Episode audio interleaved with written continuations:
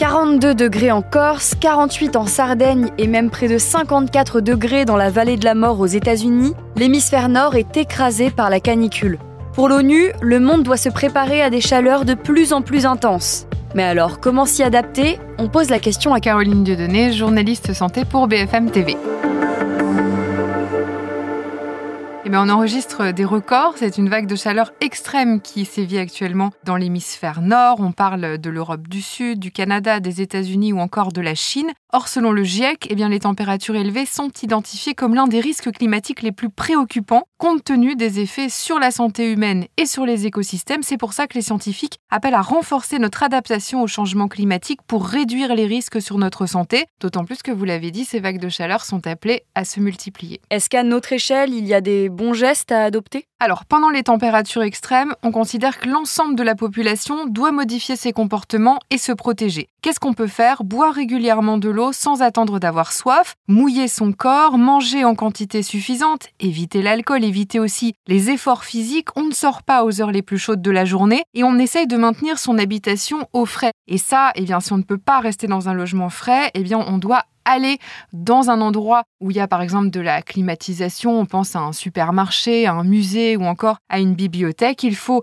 prendre des nouvelles de ses proches. Attention, si on est en voiture, on ne laisse jamais personne, en particulier un enfant, seul dans une voiture. Vous savez que ça peut très très vite devenir une fournaise. Et puis on n'hésite pas à demander conseil à son médecin si on suit par exemple un traitement, peut-être qu'il va devoir être adapté. En cas de malaise, on appelle le 15. Et qui sont les personnes les plus vulnérables face à la canicule? Alors tout le monde peut souffrir de la chaleur, mais oui, il y a des personnes plus à risque. D'abord les personnes vulnérables en raison de leur âge, de leur état de santé ou de la prise de médicaments. Et puis il y a les populations qui vont être surexposées, c'est-à-dire qui vont avoir des conditions de vie, de travail ou d'environnement qui les rend plus à risque. Là, on pense par exemple aux personnes sans abri, aux personnes qui vivent sous les toits, dans des bouilloires thermiques, aux travailleurs qui sont exposés à la chaleur, aux sportifs, ou encore aux personnes isolées et puis aux détenus. Avec le réchauffement climatique, il devient nécessaire que les villes s'adaptent sur le long terme. Mais alors, comment peuvent-elles se préparer à ces fortes chaleurs? Alors d'abord, il faut une prévention renforcée de toute la population, en sachant, et c'est ce qu'on voit dans les dernières études de Santé publique France ou de l'INSERM,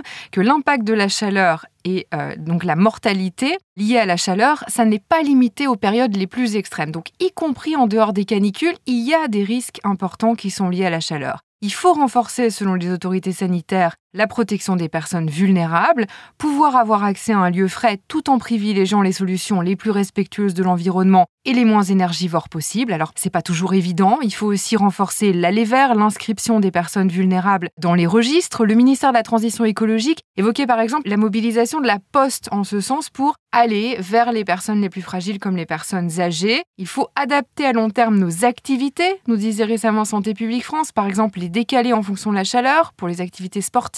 Et puis, il faut adapter les villes à la chaleur. Et ça, c'est un chantier considérable parce que la plupart de la population vit en ville. Donc il y la rénovation énergétique des logements, là on est très en retard, disent les spécialistes. Et puis on pense aussi à la végétalisation. Selon Santé publique France, le risque de mortalité lié à la chaleur est plus important dans les communes où il y a moins de végétation et d'arbres. Il y a aussi la question des revêtements absorbant peu la chaleur, des sols, la multiplication des points d'eau en ville, recenser les îlots de fraîcheur et puis peut-être pérenniser certaines mesures qu'on met en place pendant les canicules. Merci d'avoir écouté ce nouvel épisode de la Question Info. Tous les jours, une nouvelle question et de nouvelles réponses. Vous pouvez retrouver ce podcast sur toutes les plateformes d'écoute, sur le site et l'application BFM TV. À bientôt! Vous avez aimé écouter la Question Info? Alors découvrez le titre à la une, le nouveau podcast quotidien de BFM TV. Les grands récits de l'actualité, des témoignages intimes, c'est tous les soirs sur vos plateformes préférées.